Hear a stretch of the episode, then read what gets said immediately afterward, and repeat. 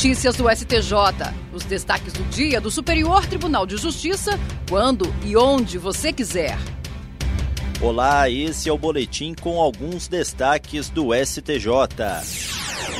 A sexta turma do Superior Tribunal de Justiça aumentou a pena de oito policiais militares condenados pelos crimes de tortura seguida de morte e ocultação de cadáver do pedreiro Amarildo Dias de Souza. De acordo com a denúncia do Ministério Público do Rio de Janeiro, o episódio ocorrido em 2013 na comunidade da Rocinha teria contado com a participação de 25 policiais. Alguns foram expulsos da corporação e 17 foram absolvidos. O grupo torturou Amarildo para supostamente tentar obter informações sobre o armazenamento de armas e drogas na região.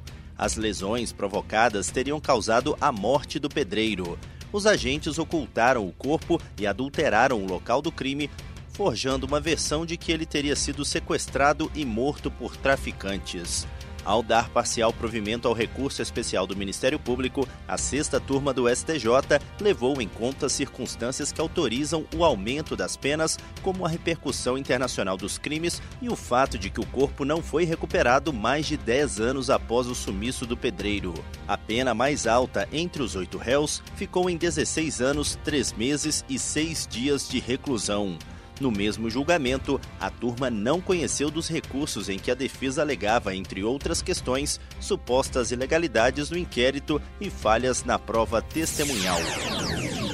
A terceira turma do Superior Tribunal de Justiça entendeu que a modulação dos efeitos adotada pelo Supremo Tribunal Federal no julgamento do tema 809 da repercussão geral não se aplica à hipótese de acordo firmado pelas partes anteriormente à tese, porém ainda pendente de sentença homologatória.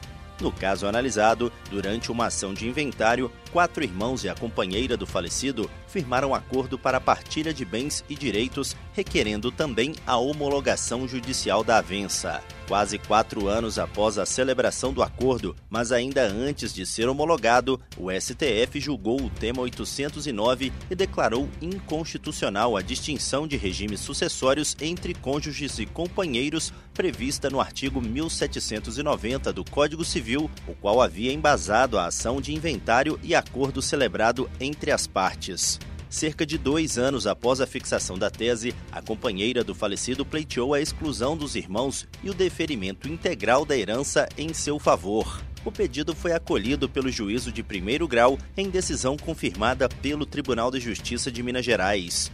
No STJ, o colegiado da terceira turma deu provimento ao recurso especial dos irmãos e reformou o acórdão.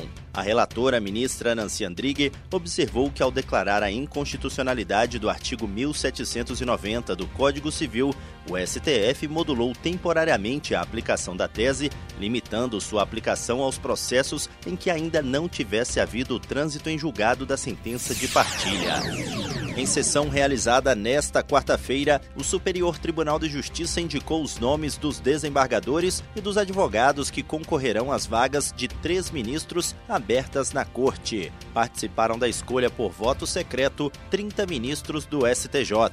Para as vagas destinadas a membros dos Tribunais de Justiça dos Estados, foram escolhidos Carlos Vieira Von Adamec, José Afrânio Vilela, Elton Martins Carvalho Leme e Teodoro Silva Santos. Já para concorrer à vaga reservada pelo sistema de alternância a membro da advocacia, foram escolhidos Luiz Cláudio Alemão, Daniela Teixeira e Otávio Luiz Rodrigues Júnior.